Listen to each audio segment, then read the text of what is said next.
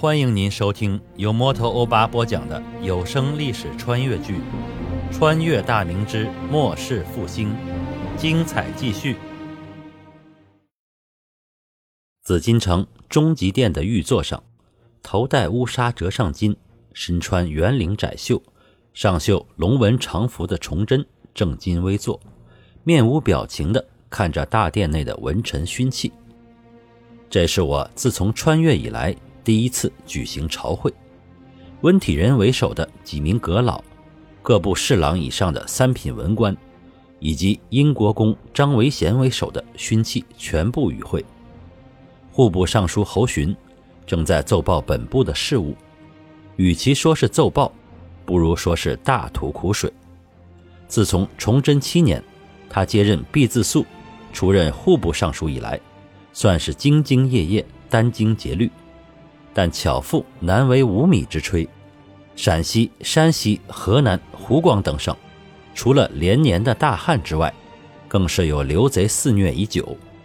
朝廷首先要派军围剿刘贼，其次还要下拨银钱赈济灾民，恢复生产。这几个省的赋税不上交也罢，户部更是要下拨大批的钱粮给他们。更别提还有辽东这个无底洞。现在朝廷驻守辽东的官军名义上已达十八万，人吃马喂，每年所费达几百万两。这几百万两里到底有多少进了辽东军阀们的腰包，这个就很难说了。朝廷是瞎子吃饺子，心里有数，但为了防备建鲁，硬着头皮也要满足这些军头们的胃口。说到最后，侯洵苦着脸禀道：“现今户部库房存银仅有二十万两，各地督府总兵要钱的文书铺天盖地，臣已是心力交瘁，实是有心无力了。为今之计，只有加派剿饷一途，但此事关系重大，臣不敢做主，只能恭请圣裁。”我缓缓地开口说道。卿所言之缴饷是何途径？说来听听。侯洵迟疑了一下，啊，启奏陛下，臣今日之言乃一心为公。如果圣上采纳臣之愚见，恐民意汹汹，为千夫所指。只要是一心为公，卿不必多虑，奏来便是。至于采不采纳，朕自会斟酌的。侯洵施了一礼。呃，所谓的缴饷，臣想从四个途径征收。其一是军书，按大明耕地面积平均摊派，每田一亩，派米六合，每米一斗，折银八钱。仅此一项，每年可折银一百九十万两。其二是易地，万历六年至十一年，全大明耕地面积清账后新增至耕地，以前加派辽饷时。并未加派，此次一并加派，可得银四十万两左右。其三是既学监生势力，现我大明有为数甚众的官宦富家子弟，在家游手好闲，惹是生非。据臣所知，有很多人对国子监监生之名号甚是有兴趣。臣建议以一定数额之财富换取监生之名号，想必响应者不少。其四是裁撤役地，臣估算裁减全大明驿站后，可节省二十万两开支。综上所述，如臣之建议得我皇上采纳，共计每年可得银三百万两左右，足可大大缓解目前之危机。侯洵的奏报刚刚完毕，詹事府少詹事黄道周出列奏道：“呃，启禀陛下，臣反对户部之言。”兵兴以来，辽饷、练饷继母日增，百姓苦不堪言。户部今又进军书之说，必将加重百姓之困苦。陕西刘贼之起因，天下皆知。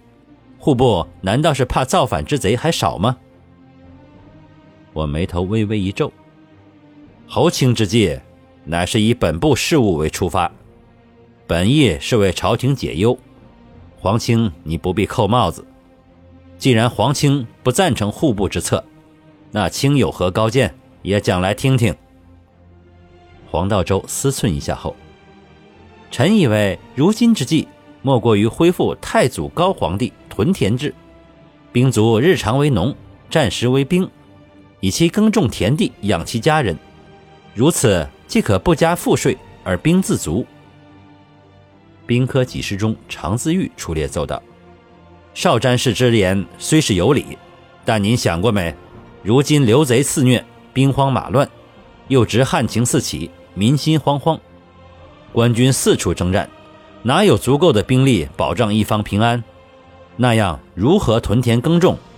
况且耕种田地需要大量的钱粮与耕牛，现今国库空虚，朝廷如何拿得出来？”就算您所言之策能够实行，可远水不解近渴。等屯田之事成功，恐怕刘贼已打到了京城。剿贼需兵，用兵需饷，圣上所需乃解当前燃眉之急，而不是大谈将来不可见之事。黄道周哑口无言。他是个文学大家，做学问之人，但治理国政并非长项。刚才只是听到侯恂要皇帝加派脚饷，如此定会让百姓更加困苦，所以才出列反驳。现下听常自玉之言，自是感到自己过于理想化了。他心底甚是坦荡，冲着皇帝施礼完毕，又向常自玉拱手施礼。常自玉敬他的学问，也连忙回礼。我示意二人退回班列，缓缓地开口说道。卿等皆是为朝廷着想，朕心里明白。如今国难当头，众卿自当畅所欲言，为大明出谋献策，而不是尸位素餐，整日只想着谋一己之私利。去年朕欲令勋戚之家捐助朝廷，至今已快一年，可惜是无人响应。尔等世受大明两百年之恩，至此生死存亡之秋。竟是全无宫中体国之心，朕甚为失望啊！陕西、山西、河南、山东、湖广之督府也曾下令让当地士绅捐助，遗憾的是一分未得。朕想起此事，有时会暗暗发笑啊！刘贼所到之处，如蝗虫过境，寸草不生。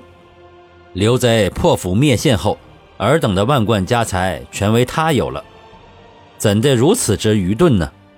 钢刀架到脖颈上，方才后悔。当初就该捐资助国，绞杀了这等贼寇，就不至于今天有灭门之祸了。有些人真是不见棺材不落泪呀！朕也在这里说一句，尔等好自为之。朕有信心剿灭贼寇，到那时，谁为朕出力，谁冷眼旁观。朕自会给尔等一个交代。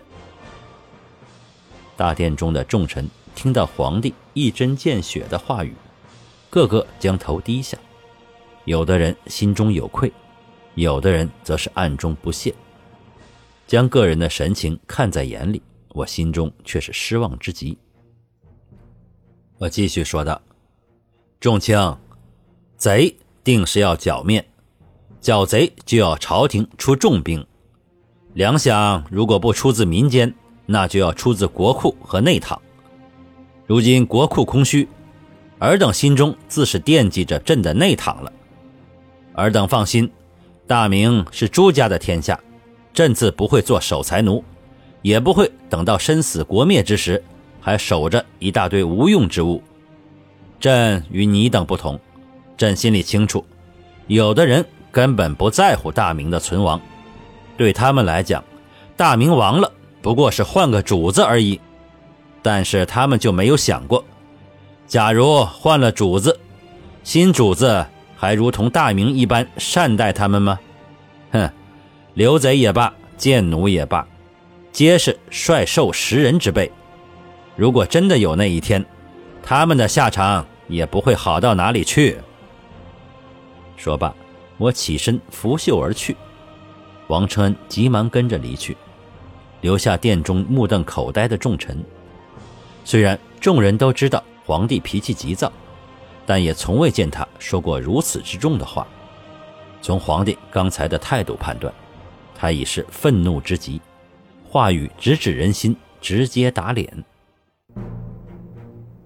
感谢您收听由摩托欧巴播讲的历史穿越剧《穿越大明之末世复兴》，欢迎加入我的八分圈，下集精彩继续。